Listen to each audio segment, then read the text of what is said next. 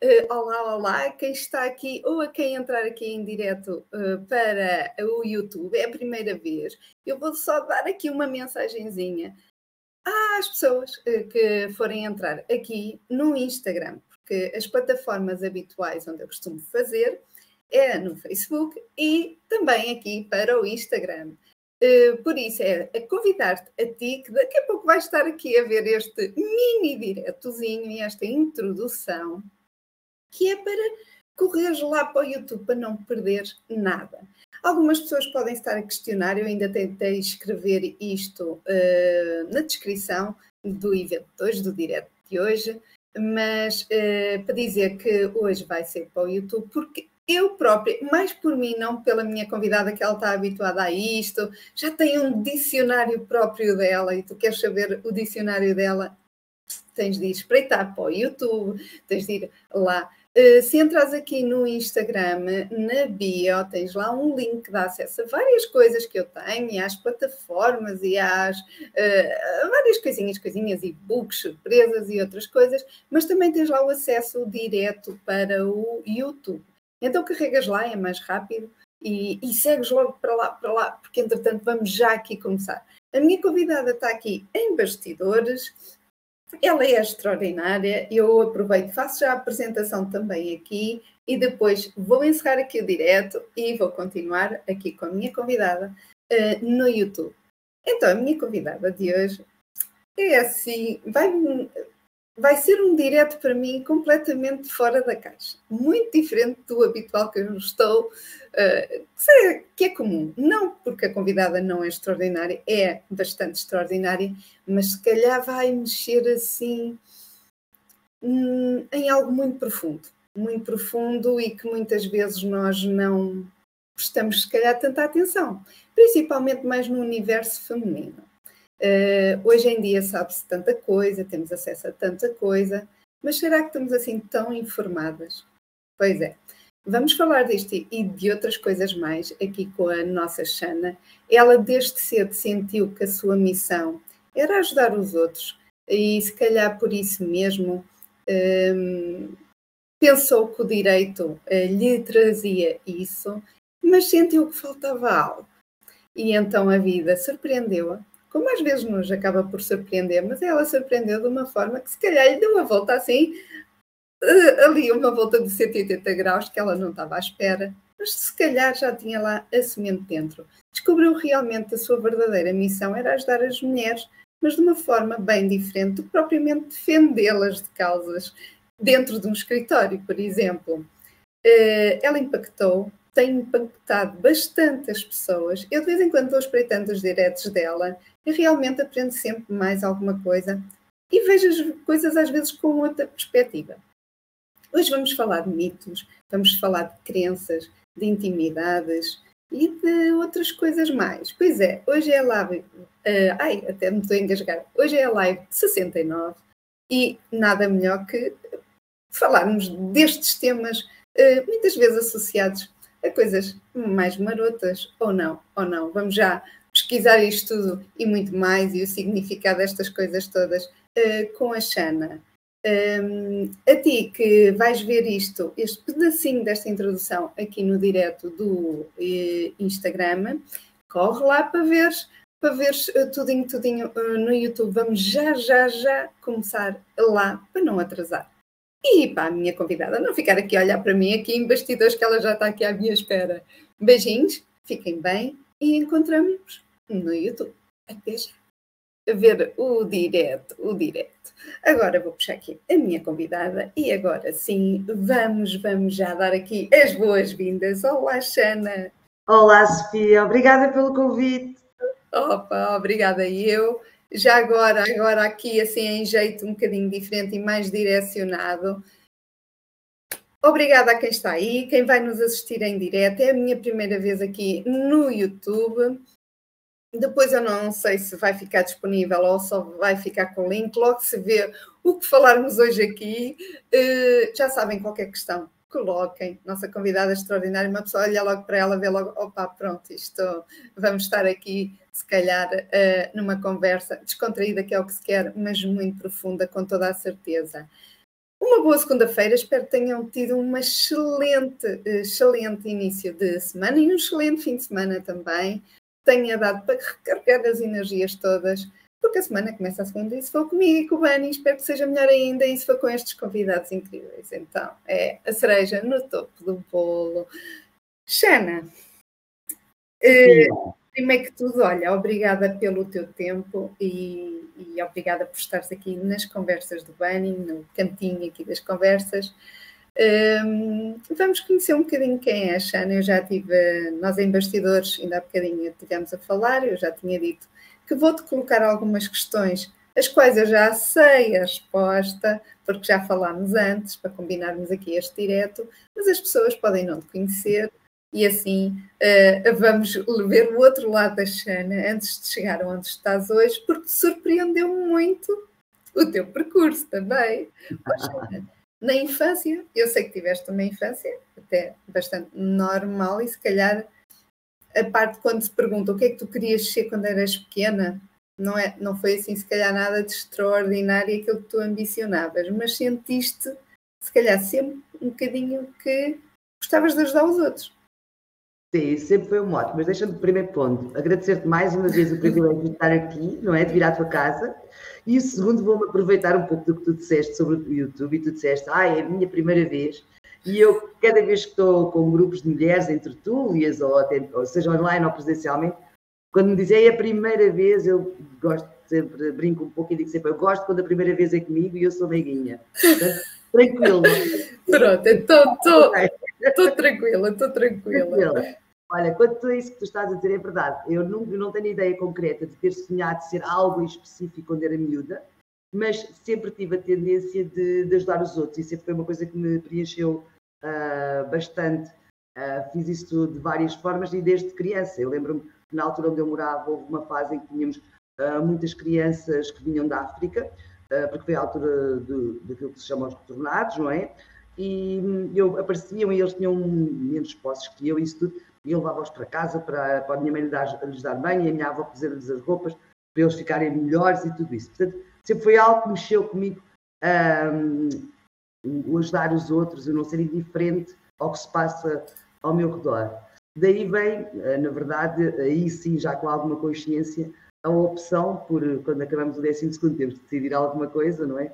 E optei por uma licenciatura em Direito porque achei que aí eu poderia ajudar as pessoas aqui numa, numa vertente legal, não é? E séria, e é, e é algo que eu sinto que ainda hoje as pessoas, por desconhecerem, muitas vezes ou não fazem valer os seus direitos, ou até precisam de alguma coisa, mas ficam ali dificultadas, porque é um tema complexo, não é? O é, é, é uma linguagem às vezes complicada de entender, não é? Exatamente. Um, ao mesmo tempo, também trabalhei numa seguradora, que foi uma paixão que tive num primeiro emprego e fiz muitos anos na carreira profissional. E nessa área eu também nunca vendi o seguro, geralmente as seguradoras vendem seguros, nunca vendi o seguro. Trabalhei sempre numa área técnica e a maior parte dos anos a minha área foi acidentes de automóvel, ou seja, onde eu sentia que cumpria muito esta parte de ajudar, porque pessoas tinham tido um acidente e eu estava ali para as ajudar a resolver aquela situação desagradável da vida delas. Portanto, isto foi acontecendo. Mas isso alimentava, de certa forma, a forma como tu, ou seja, como o retorno que chegava a ti, teres ajudado, sentir que ajudaste alguém. Eu vou tirar daqui a luz, tenho aqui uma luz muito pertinho de mim, estou a ficar assim um bocadinho com o, com o ambiente assim, tipo, filme, filme assim. Ah, um, ai, vou sair aqui um bocadinho do, do campo desculpem Mas estava a dizer que uh, muitas vezes o que alimenta a alma, claro que estamos para ganhar dinheiro e, e, e, o emprego serve também para isso, mas a realização que tu tinhas quando conseguias resolver esses problemas ou ajudar a resolver ou facilitar, ser uma facilitadora disso, acabou por se calhar sentir-se cada vez mais a crescer que era por aí o caminho. Sim, é, aliás, eu ter dito que era paixão, porque eu não, acho que ninguém cresce a pensar que quer trabalhar numa seguradora, muito menos em acidentes de automóvel, acho que é daquelas coisas que ninguém, não lhes ocorre, e eu apaixonei-me quase de início pelo que fazia, porque sentia esta vertente muito forte, de que estava a facilitar e a resolver uh, problemas de alguém, problemas reais, não é? Concretos. Nunca te ah, puxou e... a área da saúde? Desculpa, a área da saúde às... nunca tomou tanto. Pois, porque às vezes pensamos no dar aos outros e essa coisa hum. de, da saúde ser muito essa parte, de, essa parte da entrega ao outro, mas nunca foi muito por aí a ti. Não. Uh, e entretanto, uh, alguns no meu percurso, não é? Uh, encontrei uma área que eu senti que me chamava mais do que as outras. Ah, mas espera, tu tens de agora contar. Tu estavas aonde? Eu sei onde é que tu estavas, mas tu, quando tu tiveste, vamos já entrar para aquilo que te fez estar hoje onde estás, não é? Vamos já falar, é, estamos a falar da maleta vermelha. Certo. O teu primeiro contacto com a maleta vermelha vem em que altura da tua vida? Olha, eu estava a morar em Évora, ok? Eu, eu que sou alfacinha de gema, Uh, fui, fui, fui, para Évora durante uns anos por motivos pessoais barra profissionais e aqui o pessoal, até porque tu na descrição que fizeste de mim uh, nas redes sociais uh, falaste disso, eu além de mulher sou mãe e é um fator que para mim é muito preponderante em mim. eu para ser mais mãe, para poder ser mãe, que era algo que eu queria, já, já tinha um filho, mas sentia que não era mãe como eu queria, decidi, optei, juntei a profissional com o pessoal e fui na mesma na seguradora, mas trabalhar para a Évora e morar lá. E é lá que conheço a marca da maleta vermelha e faço uma sessão com amigas e adorei a situação e vi o impacto que teve, principalmente nas minhas amigas, em mim, claro, mas nas minhas amigas. Tal mas forma qual, qual é depois marcámos nova sessão, portanto, tu vê. Assim então, minha... agora, eh, para marcar é porque impactou mesmo. Uh, para remarcar nova sessão é porque impactou, mas qual foi a, a, a, transformação, a coisa que ver assim, imagina a Xana a ver as amigas, não é? Tipo, assim um bocadinho afastada e a ver tipo filme, o que é que achas que foi? Uh, porque assim, estamos a falar da maleta que tem vários objetos. Uh, eu nunca tive, numa, nunca assisti a uma sessão uhum. da maleta vermelha, mas lembro das publicidades que faziam, mesmo daí da televisão, falarem uhum. um bocadinho disto, o que é que era. Uh, mas aqui, para quem não está a ver, e também para mim, porque eu não, não sei assim ao certo, mas uhum. tenho a ideia que são uma mala com vários objetos. Uh, não sei se são só objetos ou não, se, se, é informativo também, algumas coisas. Sei Exatamente. que. Então é assim, a sessão em si é, ok, nós na maleta vermelha a assessora aparece com uma mala vermelha, como é óbvio. Certo? E vou dizer isto porquê? Porque muitas vezes, quando a assessora chega, a primeira coisa que dizia, ah, a mala é mesmo vermelha. Pois, quer dizer, faz parte, não é? Pronto. Okay. Mas a questão aqui é, a mala realmente leva produtos e leva os produtos que estão em sex shops. Mas mais do que tudo são os produtos das sex shops que as pessoas não identificam que lá estão. Ok? Não são aqueles comuns que toda a gente um, vê nas montras, certo? E essas coisas todas. Uh, também tem, mas muito mais, muito outros. Mas para nós, os produtos, oh, e foi isso que eu senti naquela sessão, para mim, causou transformação nas minhas amigas e que eu gostei, foi mais do que os produtos, o que se leva é conversa e informação. O que se cria é uma cumplicidade feminina, falarmos de dúvidas, de temas, de perdermos algumas vergonhas, e perdermos vergonhas não por passarmos a ser descaradas, certo? E umas grandes malucas, não é? E eu gosto de dizer isto porque é aquilo que as mulheres ou a sociedade muitas vezes faz de contraponto, não é? Ou és envergonhada ou és completamente o oposto, e não, a maioria das mulheres é algo envergonhada, tem a sua intimidade e a sua privacidade, mas e o contrário não tem que ser sair completamente disso para se transformar noutra mulher.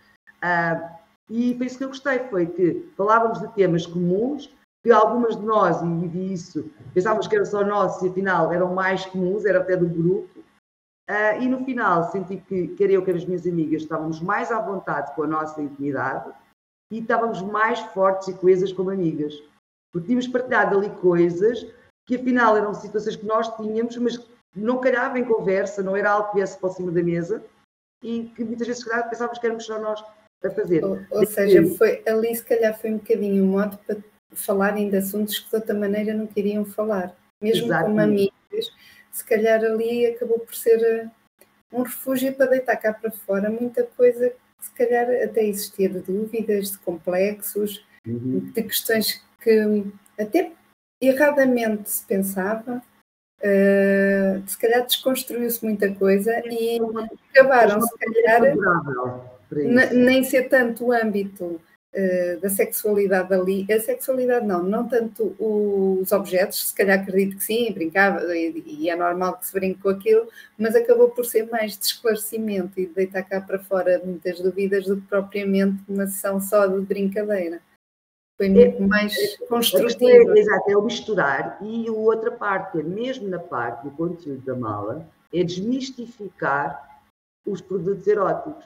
Porque a maior parte das vezes as pessoas associam produtos eróticos a brinquedos. É a primeira associação. E eu até consigo dizer qual é o brinquedo que as pessoas associam, certo? É um brinquedo uh, muito realista, muito... isto é o que as pessoas associam imediatamente aos produtos eróticos.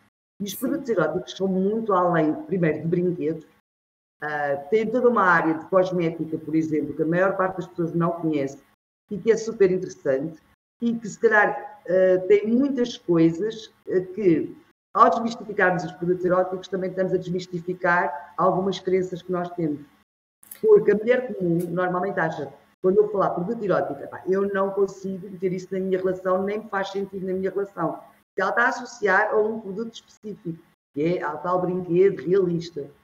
Mas se calhar se eu disser, olha, há aqui uma vela super interessante, que tu acendes e é uma vela como as outras, que aromatiza a casa como muitas outras, mas que no final tu apagas e está pronta para fazeres uma massagem, se calhar, espera, mas não é isto que eu estou à espera de um produto erótico, estou à espera que me venhas dizer é que há aqui um brinquedo que é espetacular, que eu não preciso de homens para nada a partir de agora, certo? Sim. Portanto, não tem nada a ver, ou seja, há também aqui um mito ligado ao próprio nome produto erótico que acaba por ser uma construção de uma crença e que não, não é real, certo? E nós, que, e agora que falas em crenças, e, e, que existem muitas, e se calhar levadas muito também para, para a parte muito sexual e não tanto do erotismo, ou não tanto do carinho ou do amor, não é? Porque desconstruiu-se muito, uma coisa parece que tem de estar dissociada da outra, o prazer de outras coisas. E então vou se calhar muito a só para objetos, só para essas coisas, só para dar prazer momentâneo, ou, ou que seja, ou estímulo, e depois uh, faltar o resto. Mas das crenças que tu tens ouvido e falaste nas crenças, e acredito que deve ser das coisas, é crenças e mitos, e, e, hoje, não é por acaso, estás aqui uh, convidada, porque calhou mesmo assim. Uh, acho que ficou bem. Uh, o 69 é um dos números mais associados, se calhar, a muito imaginário, não é? das pessoas, mas se calhar é muito mais imaginário no é prazer é que propriamente na realidade. Exatamente. É assim, não é, é assim, a maior parte das pessoas ok? E eu nem sequer preciso alegar aqui estudos científicos, porque é uma questão factual do que eu conheço, ou seja, estudando as minhas mulheres, as minhas vermelhuchas, que é como eu chamo, uh, e que são mulheres que estiveram comigo, por exemplo, em sessões de maleta, ou que estão comigo uh, na, na, parte da mentoria e tudo isso, porque, uh, embora eu com muito gosto seja e mantenho uma assessora da maleta, acabei por construir todo um projeto já mais focado na sexualidade e intimidade sem a maleta, no sentido de mentorar mulheres e ajudá-las a fazer a sua evolução e não ficar estanque naquele momento de brincadeira e boa disposição que eu acho importante e interessante, fazer um bocadinho estanque, não é? Depois a partir dali não havia mais nada e eu decidi uh, fazer isso. Mas, por exemplo, esta coisa do 69 é uma coisa que às vezes associa à sexualidade, ao sexo, não é? Uh, e que, à partida e na teoria, parece que deve ser a coisa mais maravilhosa do mundo, mas na realidade, a maioria das pessoas que já experimentou, nomeadamente, eu falo muito aqui da versão feminina, ok? Uh, não é assim tão interessante. Porque Achas que é menos interessante para a mulher do que para o homem? Olha, é assim, eu acho que para o homem tem aquela parte visual, ok? Sim. E os homens, ah, uma das nossas grandes diferenças uh, entre os homens e mulheres na, na sexualidade é eles são muito visuais, certo? Uh, e nós somos mais cerebrais, nós precisamos de história, não é? e precisamos que a nossa cabeça queira alguma coisa, uh, eles não, basta que os olhos queiram. E então, assim, eu acho que visualmente para o homem, uh, só a ideia de fazer, só a ideia de acontecer, traz-lhe um ímpeto que a mulher não traz tanto. A mulher é um bocadinho mais factual, tipo, vai experimentar, ok, a ideia parece boa, vamos experimentar. E, e, o que acontece é que estar a dar e a receber ao mesmo tempo é confuso, é complicado. Uh, eu costumo dizer, se as próprias pessoas em aulas de ginástica têm muita descoordenação motora entre os braços e as pernas e às vezes não conseguem coordenar, quanto mais numa situação de intimidade em que supostamente aqui mexe muito não só as emoções, mas como o próprio prazer, não é? as sensações que temos, conseguir estar, ok, estou a dar e estou a receber, estou a dar e estou... Ou seja, eu acho que é um bocadinho aquela coisa do, no final, pode ser interessante, mas em termos do final, que toda a gente acha que o 69 pode ter, acaba por ser uma coisa muito rara, porque acaba por criar aqui esta desintonia, não é? Que é nem é tão bom o dar, nem é tão bom o receber. Sim. Estamos ali a tentar oh, dividir Sim, dosear é? o foco para duas coisas diferentes em que não estamos a 100% em nenhuma delas, não é? Exatamente. Olha, eu dou muito o exemplo de duas papas, eh, porque eu gosto, ainda hoje gosto de papas infantis, eh, e quando chega ao inverno é quando eu faço aqui o meu guilty pleasure, não é? Eh, que é a Cerelac e a Pensal. Eu adoro as duas papas. Geralmente compro uma caixa de cada no início do inverno, só compro uma, okay. não comia imenso Mas eu adoro Cerelac e outros dias aparece-me imenso Pensal. E eu acho espetacular, gosto imenso. Mas se eu misturar as duas, elas não vão pois. saber ao mesmo. Nem vai saber a Pensal, nem vai saber a Cerelac. Ou seja, eu vou acabar aqui por perder. Eu tenho na mesma papa, mas uh, vou perder aquilo que me dá prazer na Cerelac e aquilo que me dá prazer na Pensal. E eu acho que o 69, para a maioria das pessoas, eu nunca vou dizer nada que é para 100%, todos somos diferentes, certo? Uh, mas para a maioria das pessoas, o 69 traz aqui esta sensação do ok, uma coisa é boa, a outra coisa é boa, mas as duas assim misturadas fica mais difícil de apreciar e tirar realmente todo o prazer que se pode ter da, da situação. Portanto, e é já, na verdade. E, já, e esse mito já, já deste conta que das várias mulheres com quem já lidaste ao longo do tempo, era uma coisa que elas se calhar guardavam para ela a dizer, epá, a mim não me dá prazer nenhum, mas eu continuo a fazer. Claro. Certo, é uma daquelas coisas em que quando vem à conversa. Se calhar sou eu a única que não, ah, não me diz nada. Eu, eu, eu acho que aquilo não funciona bem. não é, é mais. Eu, por exemplo, dou-te outro exemplo, uh, aqui em termos das mulheres acharem que são só com elas é que acontece e que é bastante comum, que é uh, termos uh, intimidade na, dentro da água, seja na praia, na piscina ou até no banho em casa, certo? Uh, principalmente na minha geração, ok? E eu já estou nos 50, certo? Uh, minha, nós víamos a Lagoa Azul, o filme da Lagoa Azul e aquilo era espetacular. E então uma pessoa fica com aquela ideia, certa, idílica, de que aquilo na praia deve-se correr lindamente, deve ser uma coisa super romântica, não é? Nós mulheres precisamos da parte romântica, da parte de história, não é? Deve ser super romântico, deve ser super interessante, idílico e tudo. E muitas vão experimentar, não é? Ah, e depois é a frustração, porque, e desculpem uma expressão, aquilo é, parece muito interessante só até à terceira bombada, porque a seguir dói, ok? E muitas mulheres ficam tipo, ah, não era suposto ser desconfortável, e acham que só com elas é que foi mal, porque a gente continua a ver nos filmes e é bom, portanto, só para elas. A verdade é que a maioria das mulheres, se já experimentaram, e eu aposto quase todas experimentaram, uh, correu da mesma maneira. Não foi só comigo, também, nem com muitas outras que eu conheço. Porquê? Poxa, Ana, a nossa umidade que... natural. Diz, diz.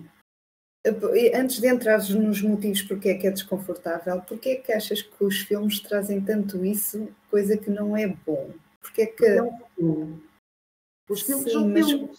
Uh, trazem mas porque um é que porque tem ficção, porque tem, uh, porque tem ficção, tem situações. Porque isso acaba por, eh, por criar muito falsas expectativas.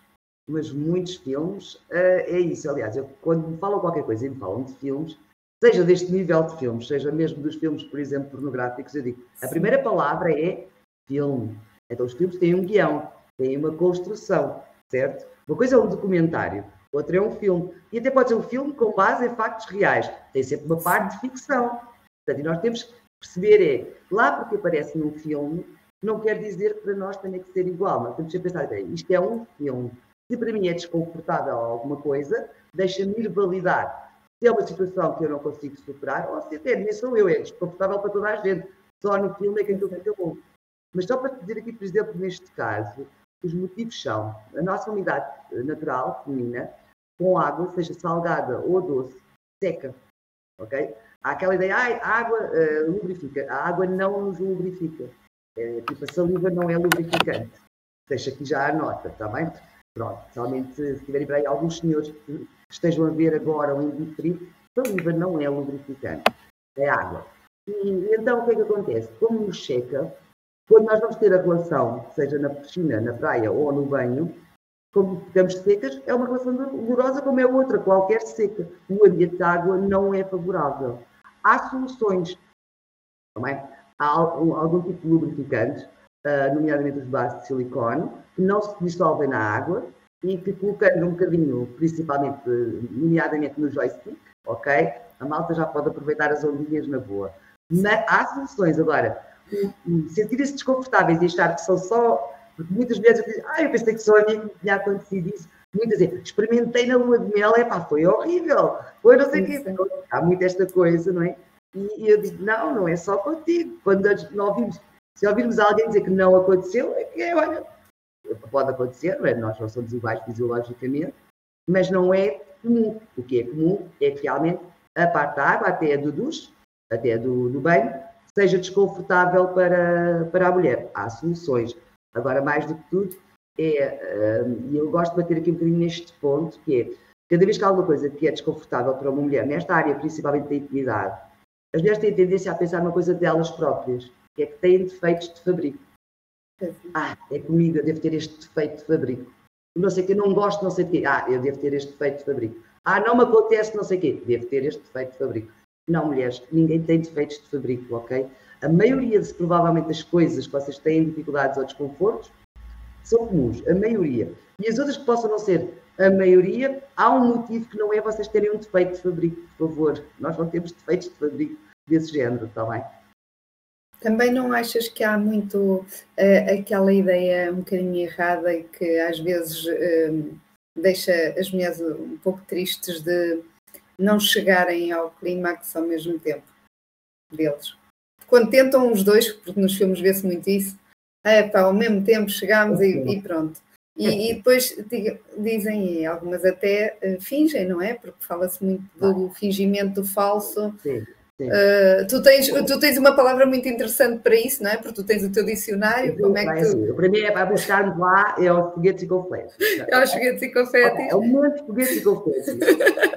é espetacular. interessante foguetes e confetes em conjunto. É interessante, mas é muito raro e é muito difícil. Pronto. A nossa forma de estimulação e a forma masculina são completamente diferentes. Nem sequer são os mesmos órgãos.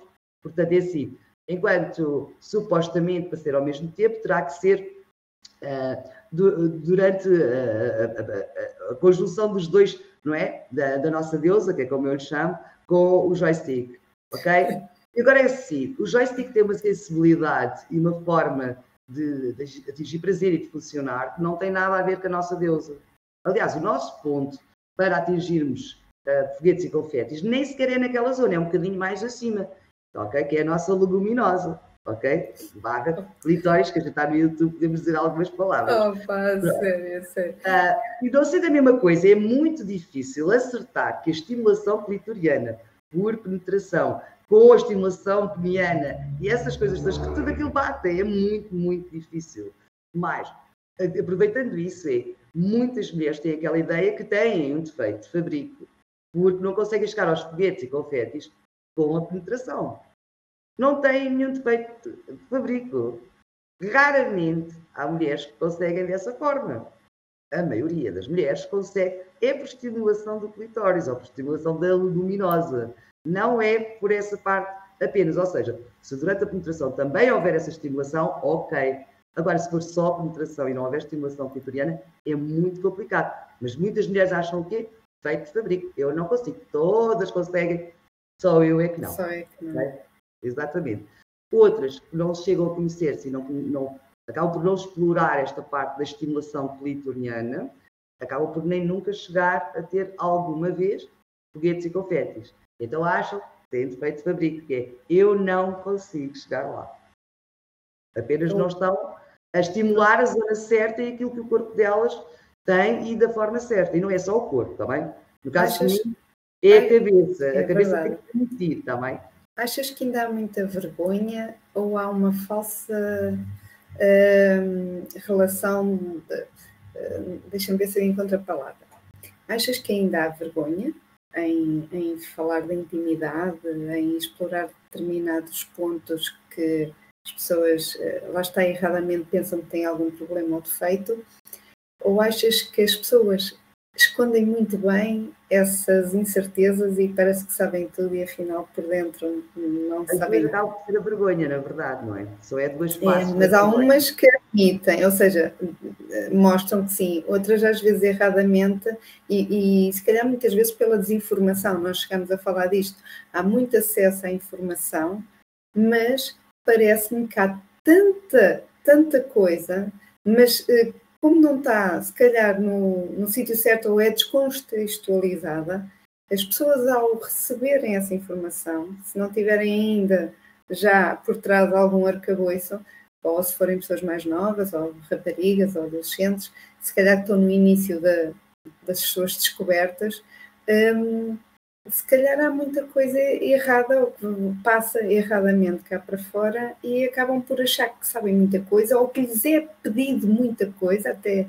como prova de uma relação, não é? Porque há muito aquela coisa do não, é, não há motivos para não saber estas coisas, porque tá, tens muito acesso a essas informações, e no entanto fazem esse parecer que, ok, até parece que já tiveram uma vida sexual enorme e se calhar ainda não começaram sequer. Às vezes essa falsa, para é não sentirem mal. A internet trouxe-nos isso, não é? Um excesso de informação e nem toda ela correta ou adequada.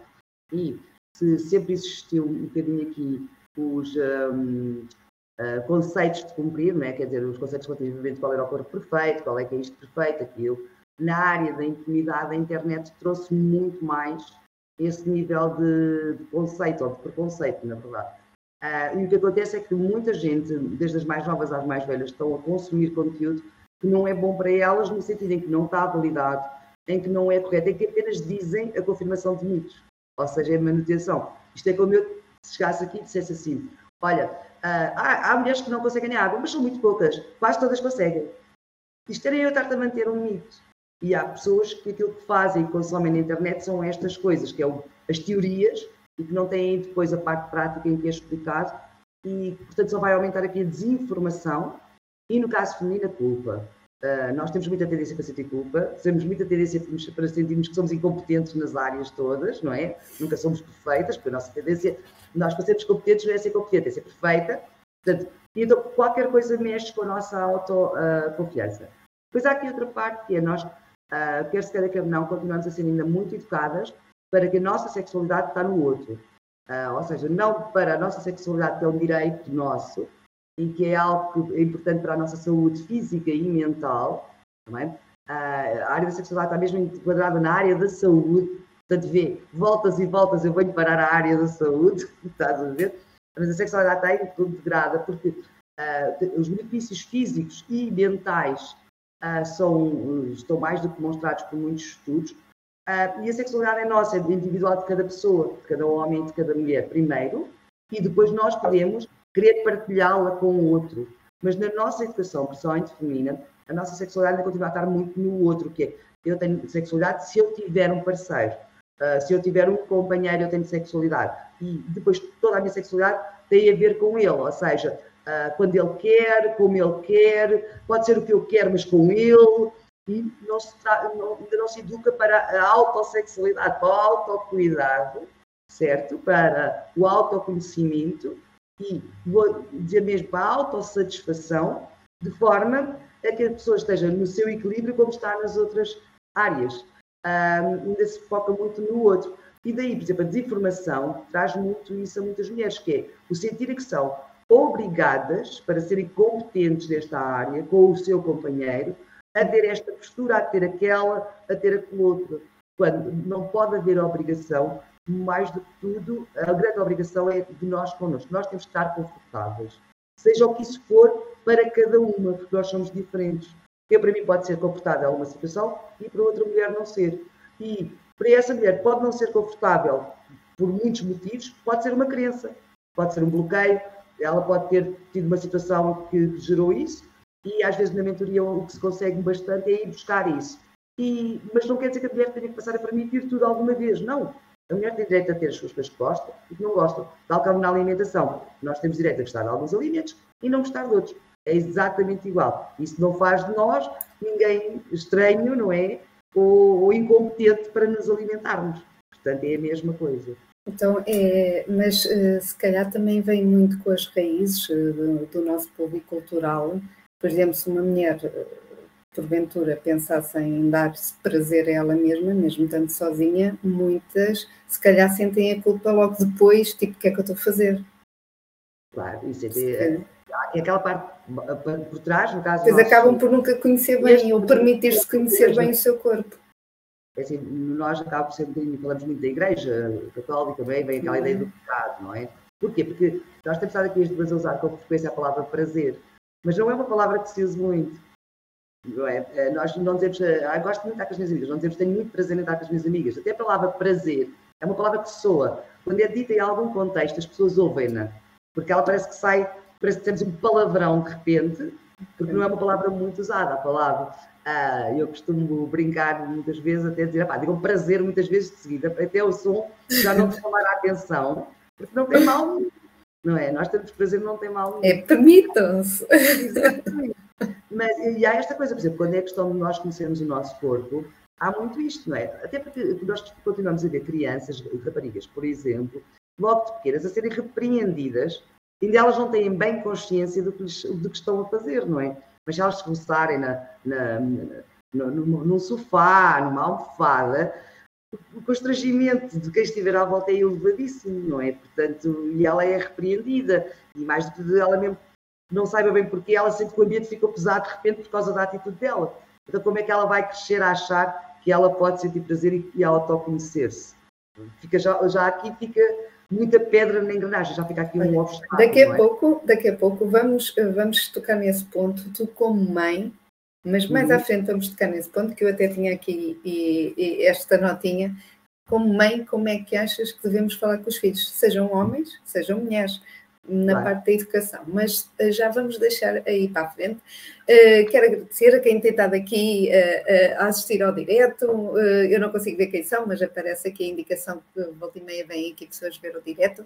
Estejam à vontade para colocar questões. Se for para vocês um, mais constrangedor, por exemplo, colocá-las em direto, depois em diferido, vamos dar aqui os contactos da Xana se vocês quiserem falar diretamente com ela. Mas deixem um comentário ou deixem só um simples olá aí desse lado, que nós também gostamos muito dessa interação da vossa parte. E porque é a minha primeira vez no YouTube a fazer estas coisas. Portanto, metam aí um likezinho, um olá uh, para nós as duas. Uh, oh, oh, Xana, há uma coisa que tu meteste, eh, já não sei quando é que foi a colocação deste post teu, porque de vez em quando vou lá ver as tuas uh, publicações e gosto bastante, e tu meteste a publicação de um. Não sei se aquilo era de uma exposição Aquilo era tipo esculturas, não, não faço é, ideia. Homosex. Uma, uma tela, não sei se aquilo era tela com relevo e hum. com massa, não, não, não, não sei, mas tu já deves saber o que é que eu estou a falar, que tinha, aquilo devia ser uma exposição, em que tinha vários formatos imensos, eu nem, nem os contei, mas imensos e formatos. Era uma parte. Pois, dava a sensação que aquilo era muito grande. E, e para quem está aqui a ver, uh, não vai saber o que é que eu estou a falar, mas aquilo era numa exposição. É, é o Musex. A exposição chama-se Viagem ao Prazer Sexual Feminino. Ok. E é no Musex, que é um, um museu dedicado à sexologia e ao sexo, que existe no Palácio Anjos, em Algés. Eu recomendo Pronto. a todos, vivamente, que vão ver a exposição. Uh, ela está até dia 30 de dezembro, se não me engano, esta exposição. A curadora é a doutora Marta Crawford, que é uma das minhas sexólogas favoritas em termos de conteúdo e tudo isso, e eu uhum. sigo-a bastante, porque me identifico muito com muitas das coisas dela, nomeadamente este retirar de mitos, certo? Uh, e essa uh, a exposição é toda sobre viagem ao prazer sexual feminino, e aquilo que tu viste são diversos formatos de vulvas, não é? A nossa parte externa chama-se vulva, e eu digo isto não é porque eu acho que alguém é ignorante de todo, mas é que na escola nós nunca falamos em vulva. Nós falamos sempre em vagina, vagina, vagina, vagina, vagina. Não falamos nem clitóris, nem vulva. E depois falamos ali da uretra tirada de tudo, não é? Que é o sistema urinário. Parece que a uretra é outra coisa. E o que acontece é que nós chegamos a um ponto uh, que às vezes não temos noção do nome dos nossos órgãos porque eles são abafados do conhecimento que nos é passado. E, portanto, a nossa parte externa, aquilo que eu chamo também de deusa, ok? Uh, é a vulva. Uh, e ali são diversos formatos de vulvas, e é onde qualquer mulher pode perceber que há milhões de formatos. Portanto, a dela não é a mais comum nem a menos comum, não é a mais bonita nem a menos bonita. Quer dizer, a mais bonita eu acho que cada uma deve achar que é dela. Claro. Deve gostar de nós mais do que tudo.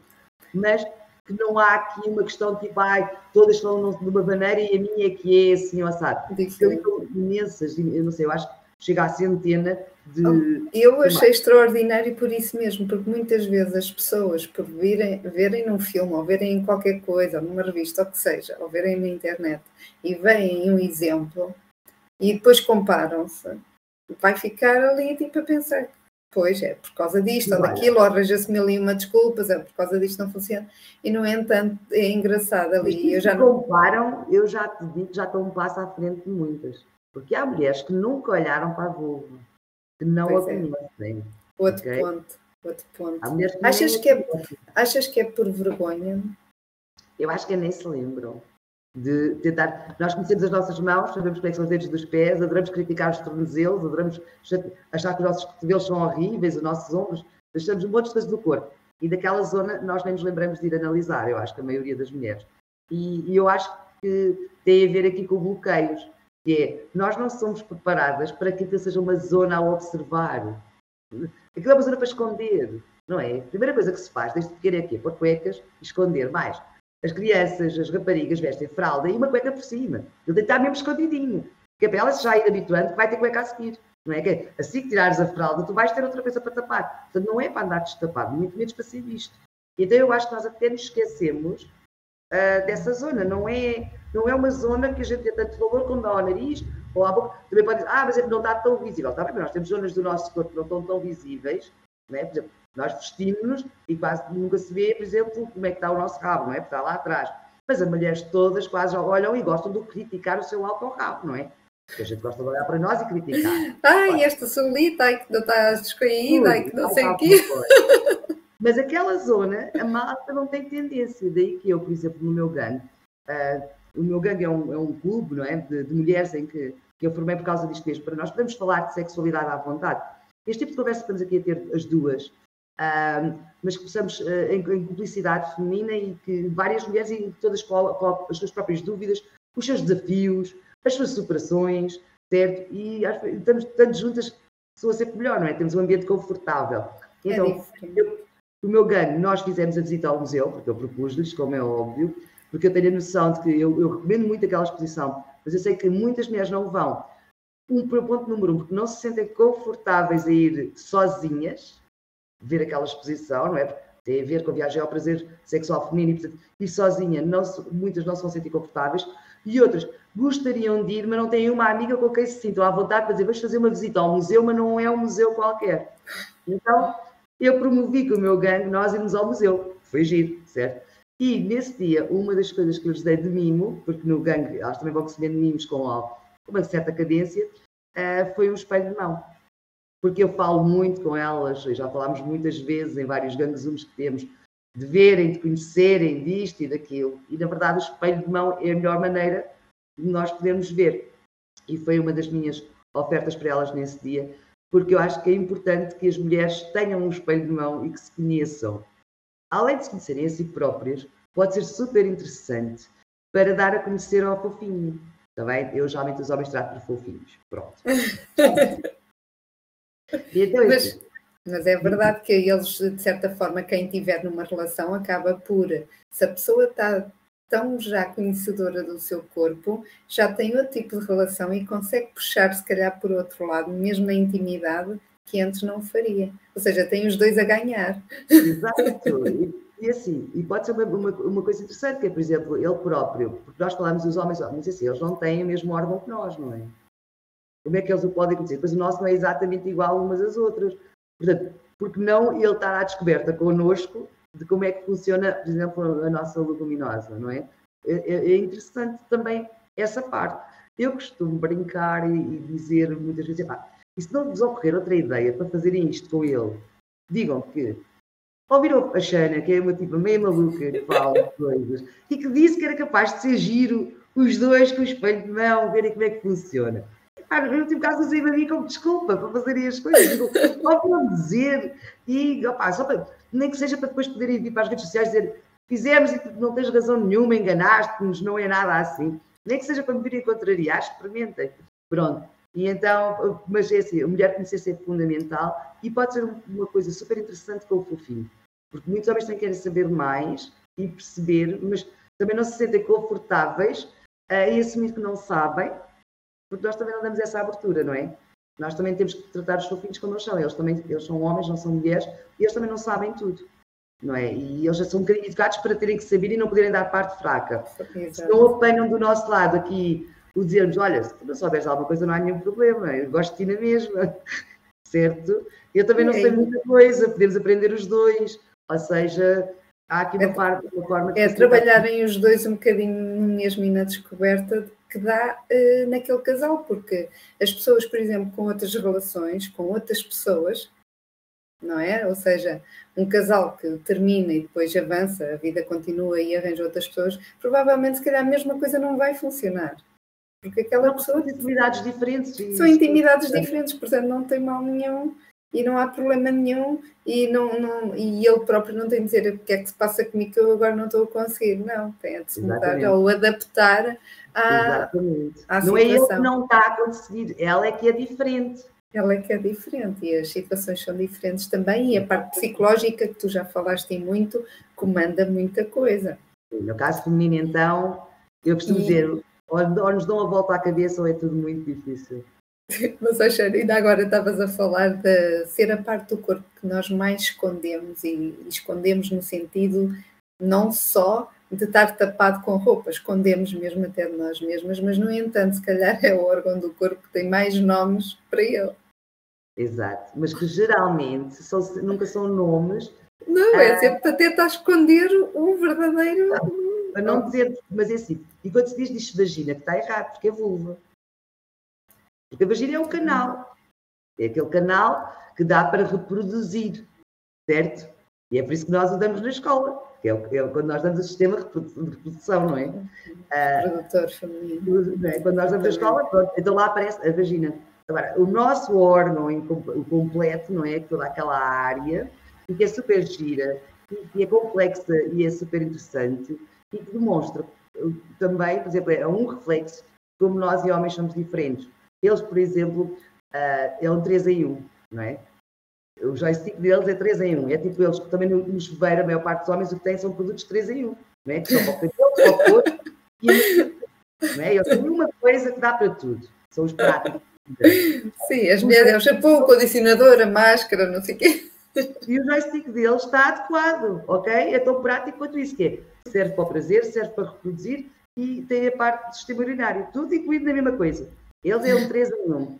Nós não somos assim é que nós somos os chuveiro. Temos o gel de duche, temos o vacilador e temos o shampoo, quando não temos mais coisas. Também o nosso órgão, a nossa vulva, tem estas três áreas e todas independentes. Temos o canal vaginal, temos a parte da uretra, que é independente, que vai para o sistema urinário, não é? E temos depois a parte do clitóris para a parte do prazer. Ou seja, nós também somos assim. Portanto, quando querem que a gente seja práticas, meus senhores, é impossível. Nem fisionomia nos fizeram práticas, certo? Foi, foi uma boa analogia, Xana. Foi, foi. É, é fácil da gente perceber a coisa. Um, o que é que mais, te custa mais um, ouvir nos dias de hoje? Ou a dúvida, se calhar tu até acabas por compreender, mas nos dias de hoje o que é que com tudo a que temos acesso, uma coisa é uma avó nossa, ou outra coisa que até se poderia, sei lá, uma pessoa até conseguiria se calhar compreender ou, ou não, não haver grandes problemas, mas nos dias de hoje, ou nas pessoas mais jovens, por exemplo, o que é que mais te custa ver?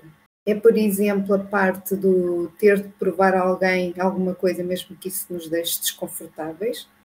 Uh, ou outra coisa qualquer em relação a algum mito ou alguma crença? Olha, há algumas coisas, mas uma que, que, nas mulheres que estão acasaladas, ok, eu digo também acasalado e desacasalado, Porque okay. se eu digo casadas, depois há as que vivem juntos, se eu digo namoradas, há as outras que não sei o quê. As que então, estão casadas com o coração com alguém, vá. Eu costumo dizer assim, há as acasaladas e as desacasaladas, que assim eu acho que consigo fazer dois grupos. Adoraste, Pronto. E é assim, mas principalmente é uh, o, o, o, verem a sexualidade, quer num caso, quer no outro, como algo ainda fútil e que não é importante na vida. Não darem qualquer preponderância. E então, nomeadamente, por exemplo, nos acasaladas, sente-se isso muito na, no cansaço. Assim que estão cansadas, a sexualidade é posta de parte e depois vem uma série de culpas. Uh, porquê? Porque a mulher ainda assume a sexualidade como uma função. É quase tipo, eu se estiver muito cansada não vou aspirar a casa, certo? Então, aquilo também é mais uma função que eu tenho no meu casamento, certo? Uh, nas desacasaladas é um pouco, é, como não, não é prioritário, não é fútil, é muitas vezes ficarem descompensadas até emocionalmente porque não têm um companheiro. E muitas vezes associam isso só à parte emocional, quando muitas vezes não é só isso. Porque a sexualidade é algo que é instintivo, é algo que o nosso corpo precisa, é uma necessidade, certo? É uma necessidade como é comermos, como é alimentarmos. E então, quando nós não, não satisfazemos essa necessidade, o nosso corpo, não é? E, nomeadamente, também a parte do cérebro, que é, está em, em, em carência, vai toldar-nos o espírito, ok? E nós não vamos fazer normalmente boas escolhas uh, nos parceiros se não tivermos um bom equilíbrio nesta área da nossa necessidade de estar apaziguada e confortável. Certo? Então, acho que o que mais me custa ainda é perceber que, sendo uma área importante da vida, tão importante como outras, eu não digo que é mais importante, mas é tão importante como outras da vida, continuar a ser considerada o parente pobre é fútil e completamente recalcada no dia a dia das mulheres. E eu sinto que isso traz-me muitas uh, questões, por exemplo, olha, o assédio. Eu acho que uma das coisas que leva a que as mulheres não denunciem assédio é sentirem-se culpadas.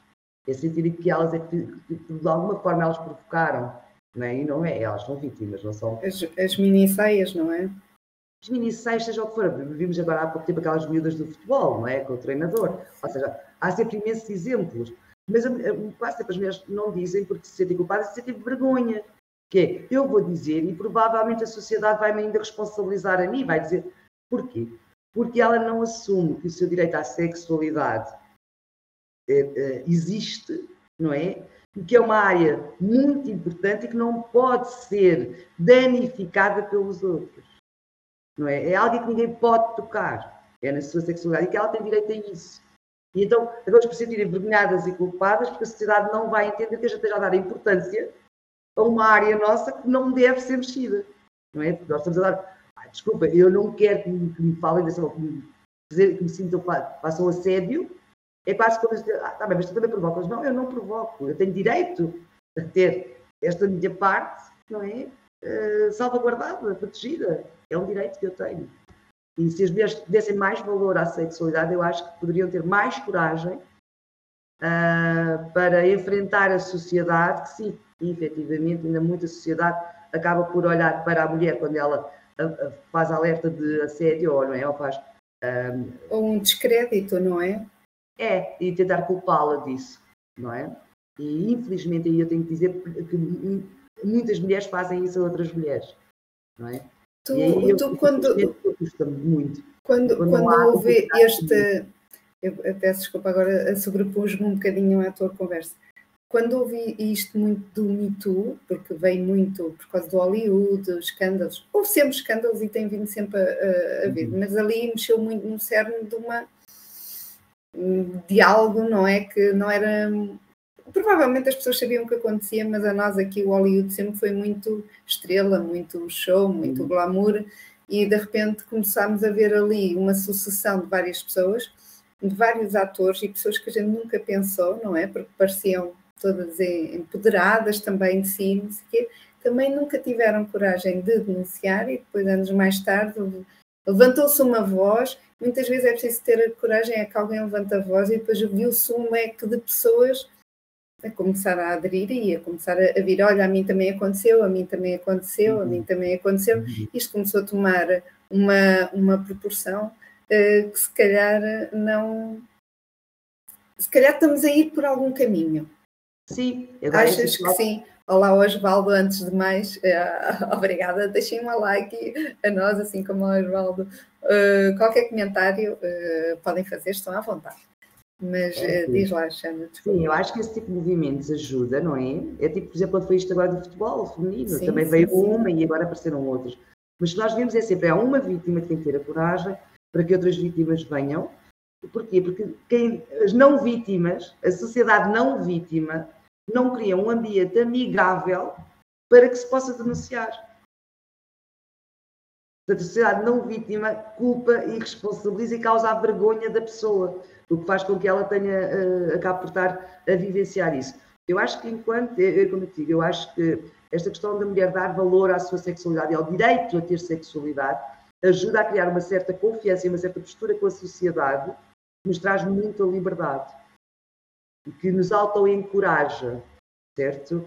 E depois o termos, uh, que eu acho isso fundamental, grupos de mulheres, ou seja, conjuntos de mulheres que estão connosco e que nos dão apoio, que nos ajudam nesta nossa, uh, nossa forma de estar, não é? E nos vão dando a autoconfiança que é necessário, vai fazendo diminuir a hipótese de haver mulheres a passarem por estas coisas sozinhas e que não vão denunciar a ninguém, não é? Uhum.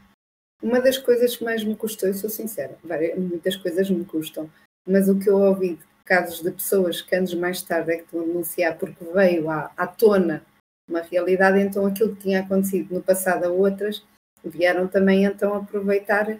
E agora vou ter coragem, encontrei o meu momento, alguém deu o passo, eu vou também dar o passo. E não fui a única a ser em que a situação aconteceu uh, só comigo, aconteceu, já estou a perceber que aconteceu com mais pessoas.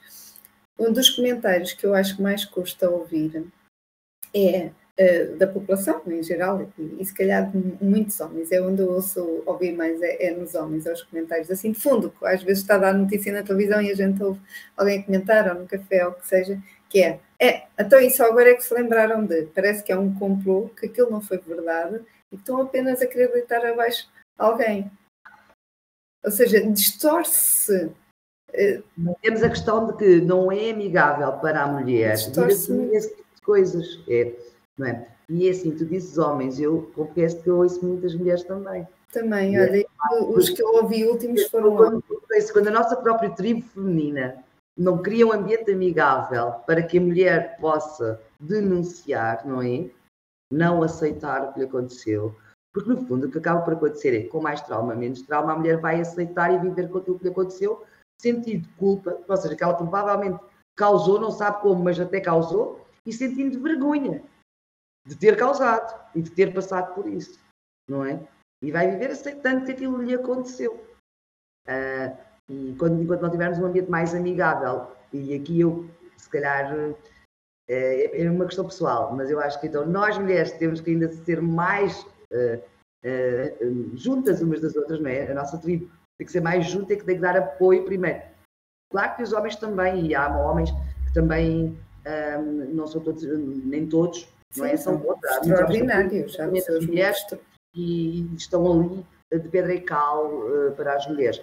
Mas uh, eu acho que assim, como exigir que a tribo masculina adira, quando a feminina ainda está ali tão, em muitos assuntos, estão ainda contra umas às outras, não, não neste sentido, porque eu acho que as mulheres apoiam-se em muitas coisas, mas quando chega aqui a esta parte mais preconceituosa das coisas, a nossa cabeça ainda está muito formatada para para assumir aquilo que nos disseram, que é nós somos as culpadas, somos a tentação que anda por aí, não é?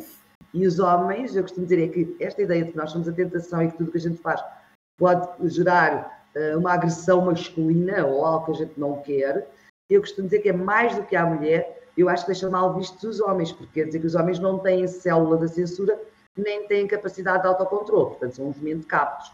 E eu acho que é indecente tratar os homens dessa forma. Dizer, tipo, não, os homens são uns tontos, não têm capacidade para se guiar e para se controlar, e portanto nós temos que nos portar bem, porque eles, coitados, não têm essa capacidade. Eu acho que isso é estar a falar mal da tribo masculina e que eles não merecem. Claro. Como se eles não pudessem ter boas amigas mulheres de sexo oposto e não terem nada com elas. Parece que é estranho. Ah, de certeza que existe alguma coisa entre vocês. Não, não existe.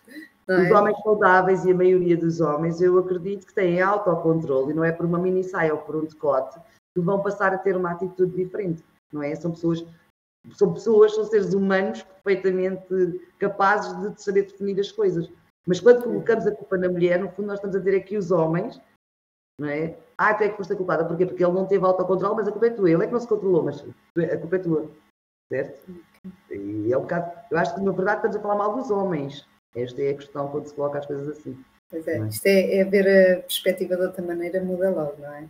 Sim. Oxana, agora sair aqui um bocadinho deste ambiente, mas precisamos ir outra vez para, para aquilo de, das crenças e da história. Quando nós nos uh, reunimos para, para estarmos aqui hoje, uma coisa engraçada que falámos, porque estávamos a falar das crenças, que eu gostava de tocar nisto e não sei o quê, e depois fomos para o famoso Kama Sutra, não é? O Kama Sutra que está tão na, na, nossa cabeça, toda a gente uh, puxa logo quando falamos deste tema, no Kama Sutra, das posições, não sei o quê. E depois vai a Shana, diz-me assim, mas olha que o Kama Sutra nem sequer tinha posições. E foi escrito, não, mas o que me ficou nem é isso das posições, é, o que me ficou foi quem escreveu o Kama Sutra. Comentem aí se vocês sabem disto. A Xana vai aqui partilhar connosco, mas eu não sabia disto. É, o ponto número um é um mito, certo? E, e, e estás a ver, e vai mesmo com a internet, as pessoas continuam a achar que Kama Sutra, posições, e Kama Sutra é um livro, certo? E não tem nenhuma posição, é um texto, Ele descreve algumas coisas que depois foram transformadas em posições, mas é um texto. E a parte curiosa que tu estás a dizer é que foi escrito por um celibatário. Portanto, uh, portanto, quando a gente imagina que aquela perna esquerda sobe por não sei onde, que a outra da direita vai por não sei onde, nós podemos sempre questionar, tipo, ok, como é que ele achou que a gente era possível? Mas mais do que o Diogo, olha, uma coisa que eu recomendo é que leiam o Kama Sutra, uh, que vão à procura do livro. É curioso porque não há muitas edições do livro, não é? Eu posso ter conhecido há muitos anos que era da Europa América, livro de bolso, deixou de existir, porque a Europa América também deixou de existir, portanto deixou de haver edição, e só o ano passado é que houve uma outra editora que voltou a lançar o livro. Portanto, vejam, é, as pessoas não consomem o Kama Sutra, ok? Uh, porquê? Porque as pessoas consomem aquilo que acham e que ouvem dizer que é o Kama Sutra, que é as posições, não é? E, e, e há aqui um mito gerado com o Kama Sutra, portanto, eu recomendo a toda a gente vá à procura do Kama Sutra, o texto, ok? E é super engraçado. Uh, já, já, já tem mais de mil anos o, o livro, seguramente, eu acho. Uh, mas a questão é, é agir os textos, os, os temas que lá estão e a maneira como é descrita o corpo feminino e o corpo masculino e as várias conjunções, porque os nossos corpos não são todos iguais, não é? E, e, as formas de ter prazer masculina e feminina, e é super interessante porque nós lemos e é super atual. Quer dizer que prazer e corpos femininos e masculinos não mudaram assim tanto e é super interessante de, de, ler. É um livro que se lê muito bem uh, e é engraçado. E, e não, não são não, os, os, livros do Kama Sutra, mesmo o texto, não trazem nenhuma posiçãozinha, então é nenhuma. Está lá escrito, podemos imaginá-las, mas não, não traz. Traz, traz muito mais informação e é super engraçado e é uma coisa que eu recomendo. Outro mito, e eu aproveito para colocar aqui, para falarmos disso, são as bolas. Né? Eu digo assim, as bolas, porque a maior parte da malta é as bolas. É? Então, é as bolas. E então, desde que houve os livros e depois o filme uh, das 50 Sombras de Grey, certo? Ui! E agora eu começo aqui uma parte que já falámos no início, que é, eu disse o livro e disse o filme. Portanto, a ficção está cá, certo? Exatamente. Mesmo quem gosta de, de, uh, deste tipo de literatura ou deste tipo de filmes, mais eróticos, ou assim, que tenham gostado da saga das 50 Sombras, tenham isto em atenção. O livro é uma, tem uma parte ficcional, como é óbvio, para ser um bom romance, para ser um bom livro, e o filme é filme, portanto, também tem a sua parte. Mas as bolas é algo que sempre se foi falando. E, e há uma série de mitos sobre as bolas. Eu posso ter que assim, as bolas podem se chamar bolas pélvicas, bolas de Kegel, bolas chinesas e bolas de Benvá. Portanto, logo a partir de tem aqui montes de nomes. Mas e, para, para falarem da mesma. Da mesma coisa. tipo de coisa, certo? Uh, mas o mito grande é, ai, as bolas, as mulheres colocam as bolas e deve acontecer qualquer coisa de extraordinário.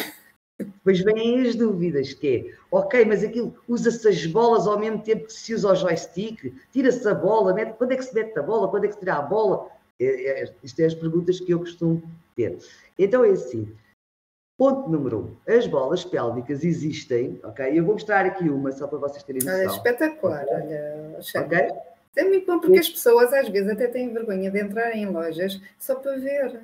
Exato. E depois acabam por nunca contactar okay? isso.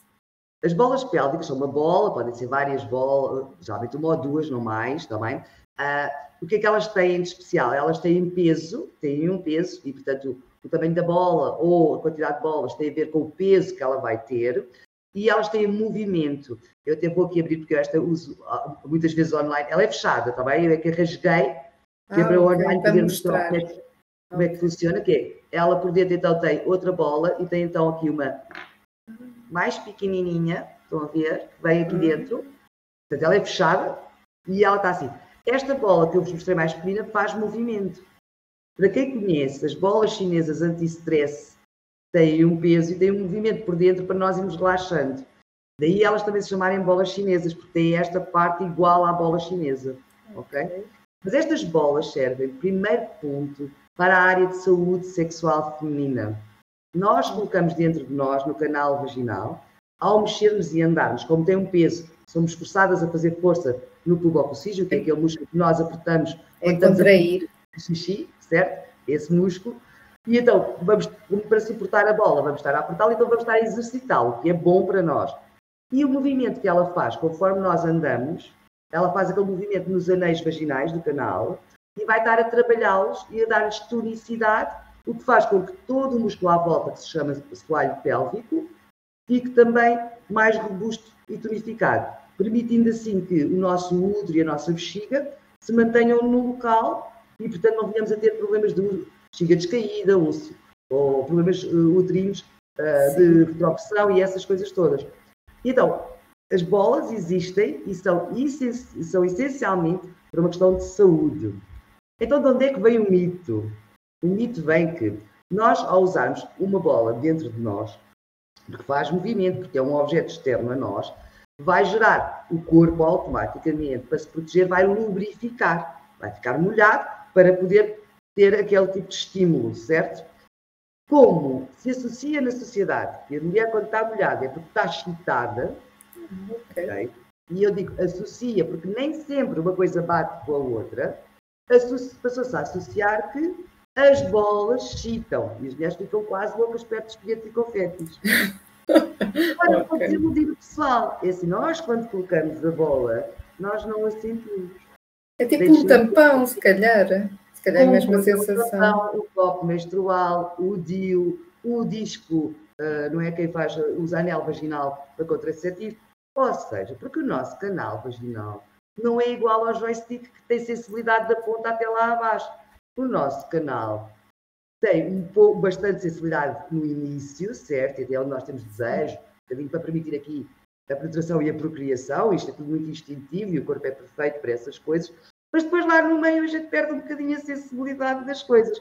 E quando se coloca a bola, nós andamos de um lado para o outro e nem damos por tê-la. Okay? E as pessoas não têm receio que aquilo caia?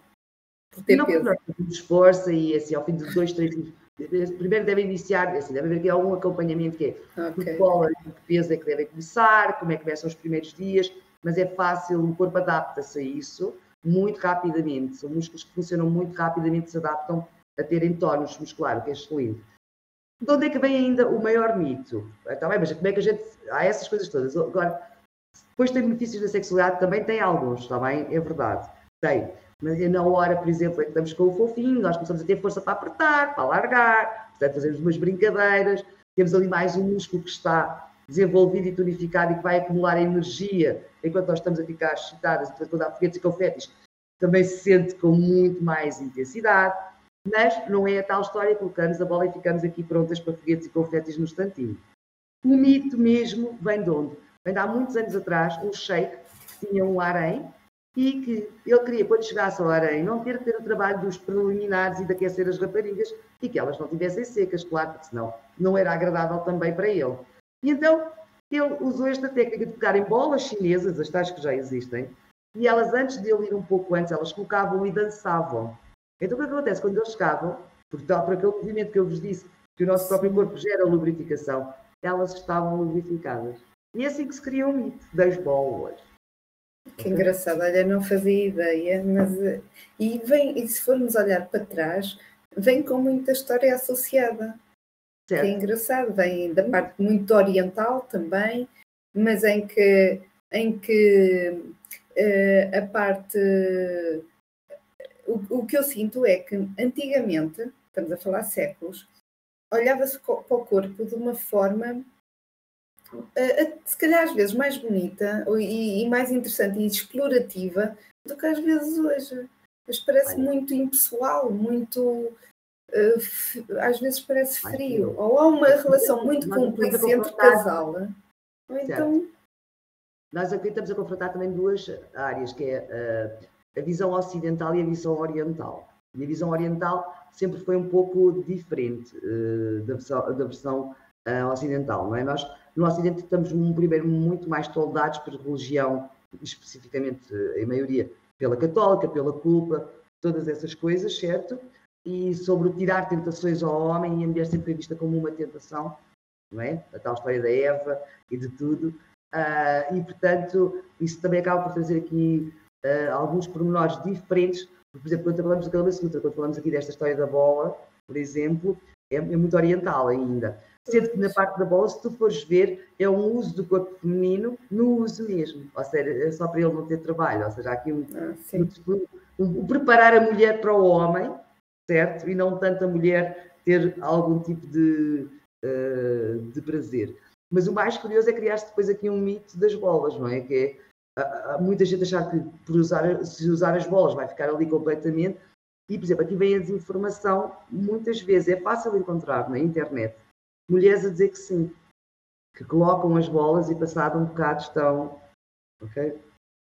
E eu fico tipo. Epá, porquê? É só para ter alguma audiência, porque, dizendo aquilo que já é óbvio, não é? Só que vamos estar a desinformar. É assim, se eu disser assim, é possível tu sentir-te mais sensual usando a bola? É. É possível tu começares com outras ideias usando a bola? É. Porquê? Porque está tudo na tua cabeça. É a mesma coisa que é. Eu, quando visto uma lingerie ou qualquer mulher que é mais sexy, eu, quando a visto, eu vou me sentir mais sensual, mais sexy. E a minha cabeça vai começar a pensar de forma diferente. Mesmo que eu não vá mostrar aquela lingerie logo, naquele momento, mesmo que eu vá sair e tudo, eu vou estar com uma postura corporal e com uma forma sensual e tudo isso diferente. Porquê? Porque a minha cabeça sabe que eu tenho algo que é diferente e que me faz sentir bem. Eu sinto-me marota, não é? Exato. E tudo isso vai ter esse reflexo. Eu posso ficar mais facilmente excitada, porque já estou com o chip virado para lá. Tudo isto. Com a bola pode acontecer isso, que é, imagina, eu coloco a bola, vou passear o cão, certo? Ninguém sabe, mas eu vou me sinto marota, porque passo pelos vizinhos também a passear o cão, a aos senhores, e não sei o quê.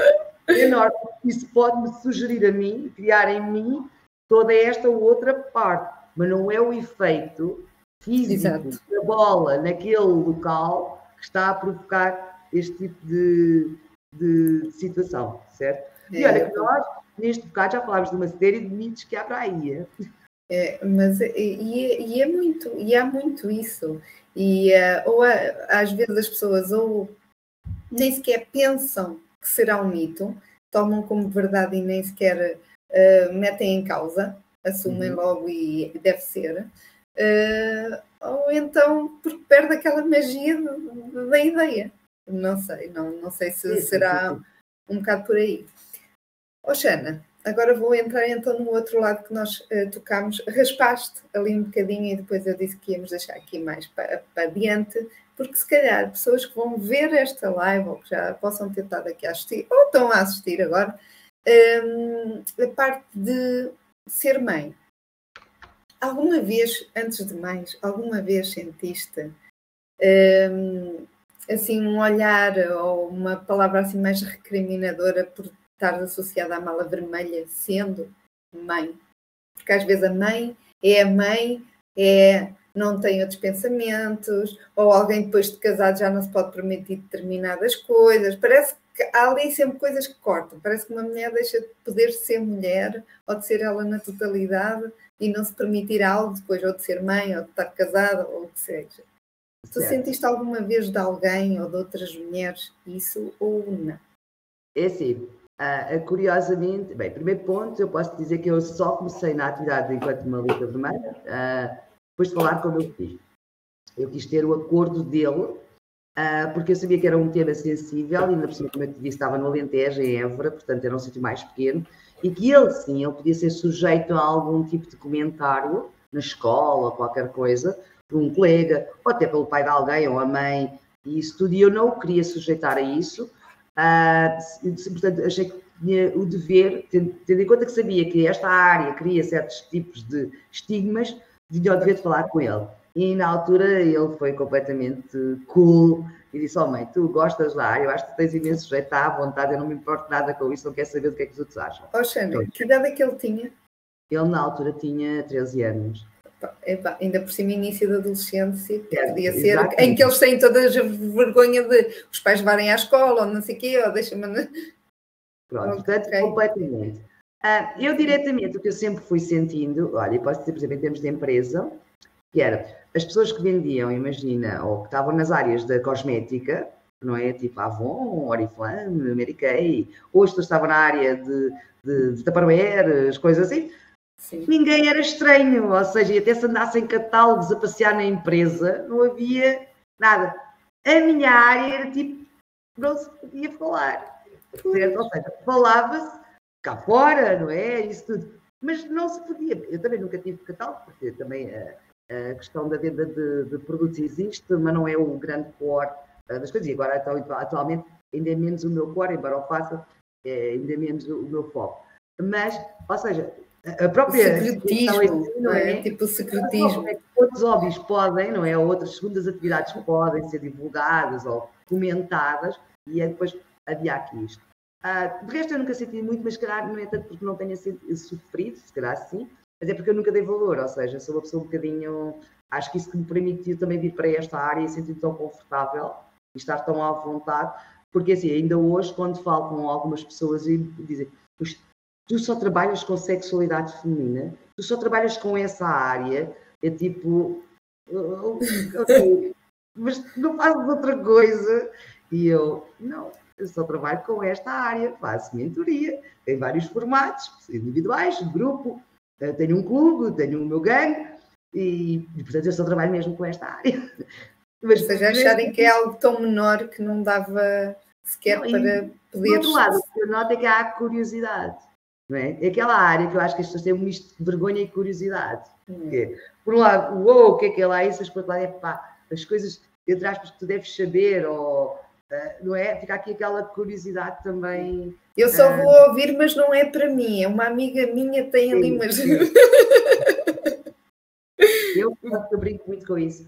Uh, quando estou a dar exemplos de algumas coisas nos grupos e essas coisas todas, quer dizer assim, ah, eu estou a dizer isto é assim, não fui eu, dizer, eu tenho uma amiga que me disse que, vocês já perceberam que não fui eu, eu não, nem sequer sei bem como é que é, pronto, porque há muito isto, não é? E, e, e eu, sabes, eu se calhar tenho uh, aqui muito. Um, eu entendo muito bem, e aqui foco muito na mulher, não é? Porquê é que as mulheres têm este comportamento, não é? Uh, eu, eu, eu, se calhar, eu tive em parte, se calhar não tão enraizado como muitas mulheres, mas eu tenho as minhas amigas e tive e percebi. E, e efetivamente o, a sociedade, o, o nosso ambiente educacional ainda não é propício a que a gente consiga sentir-se confortáveis, tranquilas, certo? E falar desta área como falamos de outras.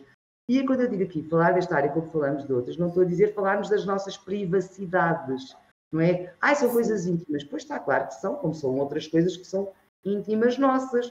Quando estamos a falar, estamos a falar de informação, estamos a falar de partilha de conhecimento, partilha de dúvidas, não estamos aqui a falar em entrar diretamente na vida privada de cada um, porque também não entramos, por exemplo, quando eu dou, falo com outra mãe sobre um tema sobre filhos, seja qual for a escola, uh, um, uma atividade extracurricular, eu não me vou meter na educação dela do filho, não é? Há uma parte ali que é privada e que é dela e só ela é que sabe como é que vai gerir. Eu posso partilhar com ela é o meu conhecimento.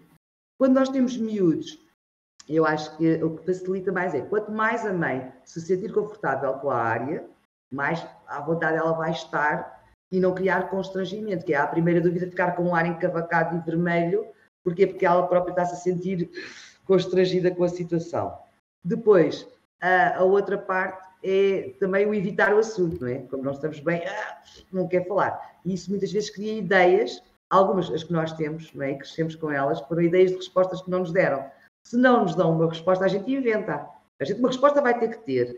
Portanto, a gente vai criá-la com base no silêncio ou no diz que disse que vamos ouvindo por aqui e por ali, e muitas vezes vamos tirar uma ideia incorreta. Portanto, é mais fácil falar. Agora, claro, eu é, tenho que se adequar à idade, não é? E à forma como nós nos sentimos até nisto, nós temos de estar confortáveis a passar a nossa hum, informação aos nossos filhos, porque se eu também estiver a passar e não estiver confortável, também não vai, também para mim vai ser doloroso. Eu posso ser, eu com o meu filho sempre fomos falando de vários assuntos, incluindo uh, este, e nós durante muito tempo tínhamos uma técnica que era de não haver contacto visual.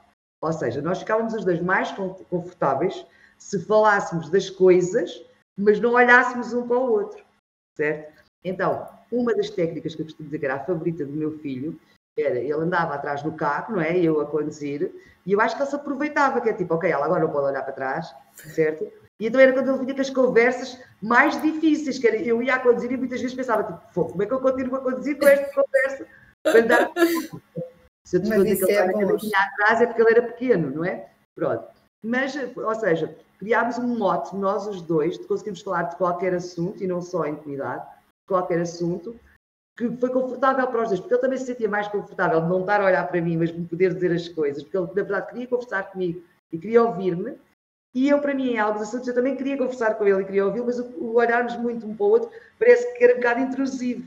Então criámos aqui uma forma de conforto para os dois, mas que não evitou a comunicação, não é? Sim, Cada... para os pais. E para os pais que nos estão a ouvir, ou que sejam pais, não é? Ou para as pessoas que estão aqui a ouvir o direto ou vão ouvir, um, é muito importante uh, as questões serem respondidas, eu acho, porque senão vai-se criar muitas dúvidas na cabeça dos. Vai haver uma resposta que não é mesmo de certeza a mais correta. Não é, é mesmo mais. As crianças vão procurar uma resposta.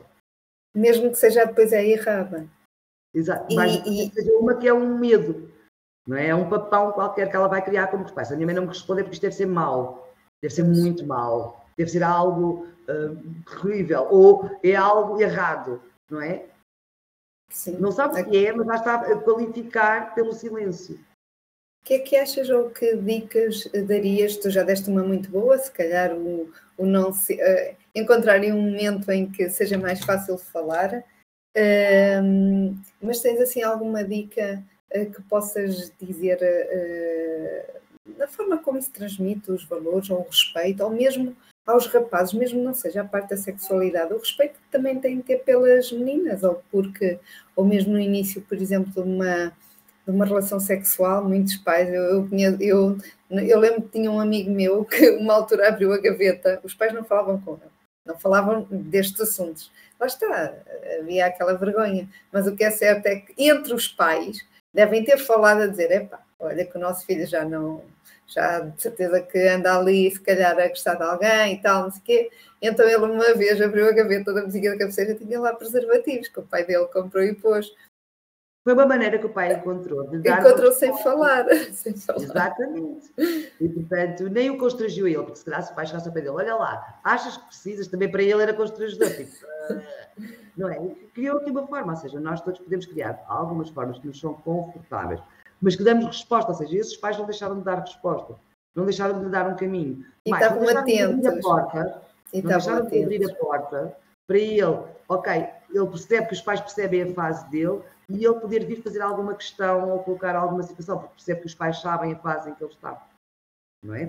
Há aqui um abrir de porta com essa atitude. Não é?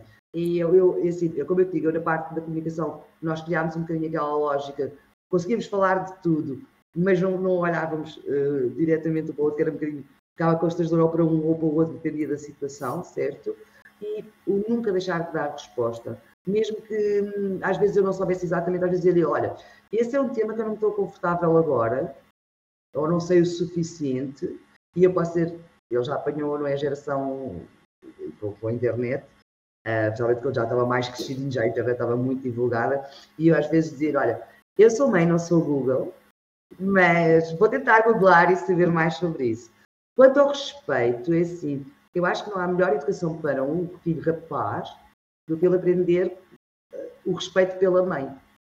Ok? Ele perceber que a mãe se dá, que a mãe não permite ser tratada de uma outra forma, nomeadamente pelo pai. Porque é esse, esse é o valor que ele vai levar, a maneira como ele vai tratar mulheres e a maneira como ele sente que a mãe é tratada versus o que o pai faz. E a permissão, a permissiva, não é? A mãe e permissiva é para tudo. Essa é a lógica, vai ser a lógica, porque é isso. A melhor educação é sempre o exemplo. Nós todos sabemos isso.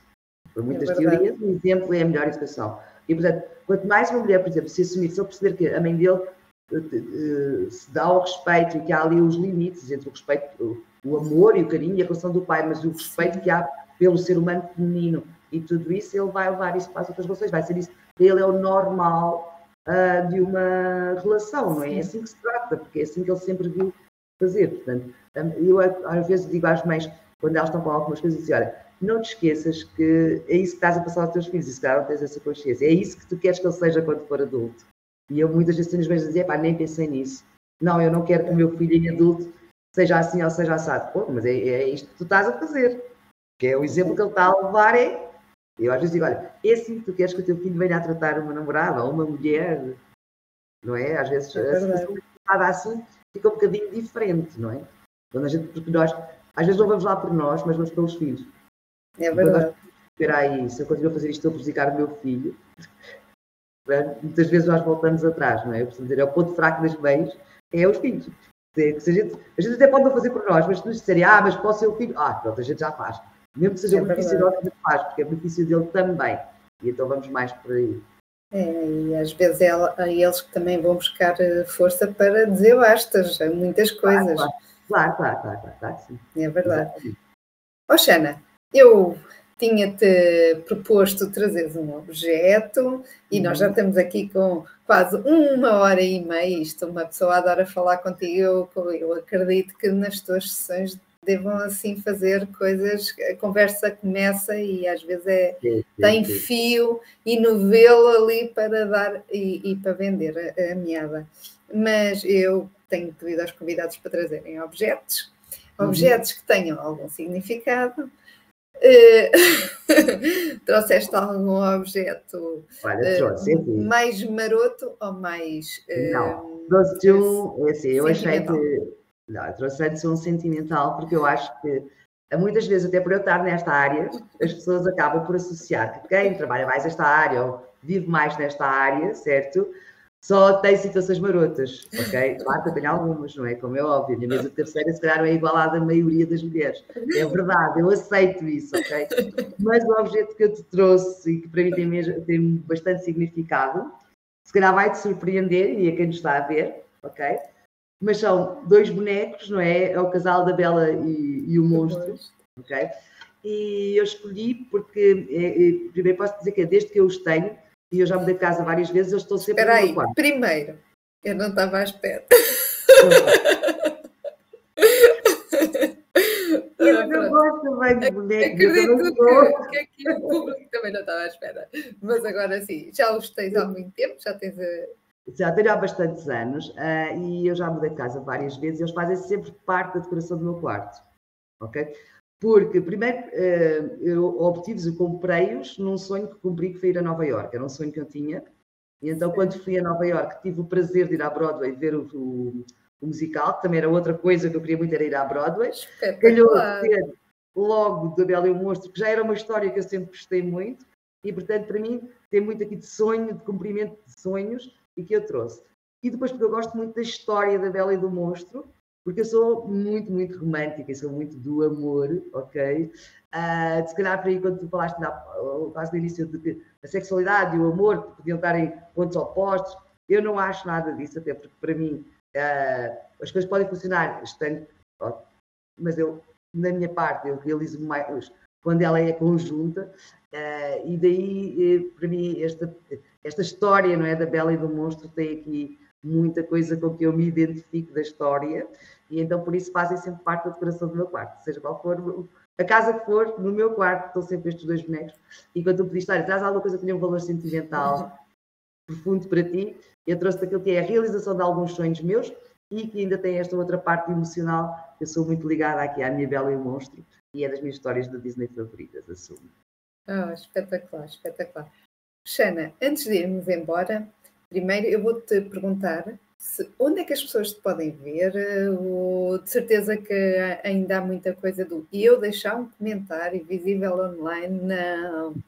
É normal, é compreensível Sim. se for assim algo então mais pessoal e íntimo. As pessoas não uhum. se querem expor, mas se quiserem falar contigo ou chegar mesmo até ti, ou curiosidade mesmo até de, de algo mais profundo, onde é que te podem encontrar? Olha, aqui no YouTube tem o meu canal, que é arroba Uh, tem no, no, Facebook e também na, no Instagram, também com XanaF. Se encontrarem logo é xana.f, muitas vezes é preciso ir pelos users, e vão me encontrar de certeza. E em todos estes sítios podem me mandar mensagens e o que eu puder um, ajudar, uh, terei, todo, terei todo o gosto, como é óbvio. Pronto, eu acho que estas feiras faço sempre um live, atualmente é a hora do almoço, é o live da sexta, é que eu brinco porque começa por sexo, não é? E em todas as nossas agendas portuguesas, quer no telemóvel também diz sexo, qualquer coisa, agenda diz sexo, qualquer coisa, que é o início de sexta. Portanto, eu acho que é um bom dia para um live meu, portanto, é o live da sexta. Uh, portanto, se quiserem assistir para mim e conhecer melhor, ir vendo as minhas redes sociais. E se houver alguma dúvida ou algum comentário que queiram fazer, podem fazer nas publicações, mas podem fazer também de forma privada, eu entendo isso um, uh, ah, perfeitamente. E eu ia deixar aqui, sim. se me permitires, claro um brinde quem vir o nosso live, uh, nomeadamente até aqui ao fim. Eu vou deixar, um, se calhar eu mando para tu depois poderes pôr nos comentários. Eu não assim. sei, se tu consegues pôr nos comentários ou não, eu não sei. Não, como... não consigo. Não. Eu envio-te uh, e um link onde podem descarregar para ficarem também aqui com algumas ideias, algo que muitas vezes também é um mito, que é as massagens eróticas. E muitas vezes as pessoas acham que uma massagem erótica é pegar. Eu vou só deixar-te aqui depois para depois. Deixa, já vi, já vi, já recebi. Então, assim, uma massagem erótica, muita gente pensa, ah, massagem, mete logo assim as mãozinhas com os polegares prontos para começar a massajar. E assim, tudo que não se faz numa massagem erótica é usar polegares, está bem?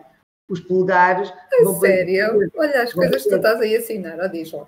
É assim, porque os, os vão fazer o quê? Vão bater nos nódulos, nas contraturas, nas não sei do quê, e a outra pessoa vai dizer ai, ai, ai, mas não é bem de prazer, não é, é de dor.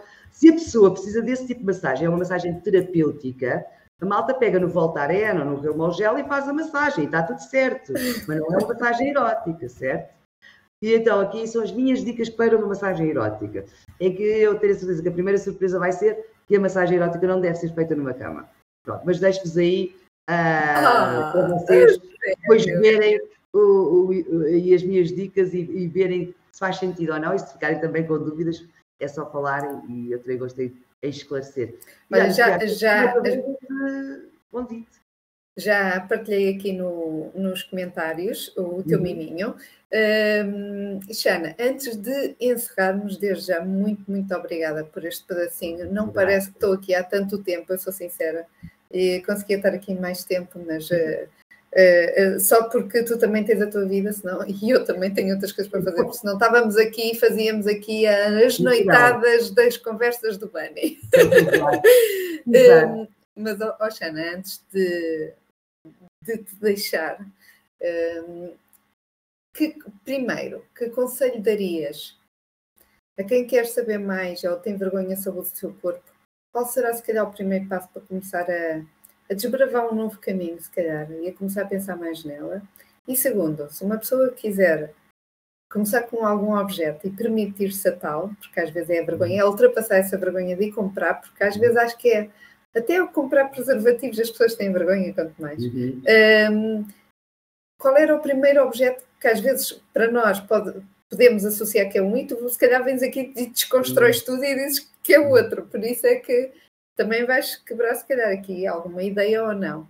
Mas um conselho para a pessoa ter, começar a coragem de, se calhar, pegar no espelho, eu não sei, não sei qual é a dica que tu vais uhum. uh, dar, mas uh, o primeiro ponto, se calhar, que a pessoa precisa de fazer para começar a olhar para ela, para a intimidade dela de outra maneira, e se calhar, e objeto que se ela quisesse experimentar ou ter um primeiro contato, qual seria? Ok, então olha, para a primeira, a minha primeira dica é colocarem numa agenda, na agenda, hora X, que vem de Jana, certo? Ah, não é qualquer coisa, não é para qualquer coisa. E lembrem-se do que é que é, que é diário, ok? E quando esse alarme salta da agenda durante um minuto ou dois, pensarem um bocadinho em sexualidade, pensarem que têm um corpo, pensarem, por exemplo, uh, apertarem os músculos do oxígio para sentirem que a vulva existe e que está lá e que depois de apertar até tem sensações, passarem as mãos no peito, nem que seja só um bocadinho por fora, por cima da roupa, começarem a sentir o corpo. E, portanto, quando aquele alerta sai, a cabeça ser desviada para alguma coisa dentro desta área. Porque eu sei que um bocadinho todos os dias vai ajudando a desconstruir. Porque a primeira vez que uma mulher, imagina, até está em casa e sozinha, sai o alarme e pensa, vou passar a mão, olha, hoje vou passar a mão só nos cheios, mas assim mesmo por cima. A primeira vez vai se sentir completamente parva. Ai, agora vou fazer uma coisa desta. Né? E constrangida e até se pode corar, mas depois à segunda, à terceira, à quarta, a coisa vai começar a fluir. Portanto, e às vezes vai ser uma coisinha mínima. Quanto ao primeiro objeto, para as mulheres se habituarem a terem um prazer diferente, certo? Eu se calhar vou-te dar uma coisa que é mais simples e é mais útil, que é usarem o chuveiro. Ou seja, quando estão no duche, porem aquilo com mais pressão e há umas cabeças de chuveiro espetaculares com várias intensidades, certo? Eu costumo dizer, mostra-me a cabeça do teu chuveiro e dir-te é quem és, ok?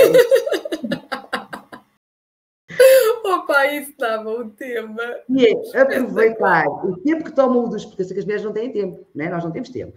Então, o tempo que tomam o duche, quando estão lá com o chuveiro, passarem um bocadinho mais de tempo com o chuveiro na zona ali do, da vulva e do clitóris e deixarem-se sentir, ok? Deixarem sentir como é que é sentir a água ali.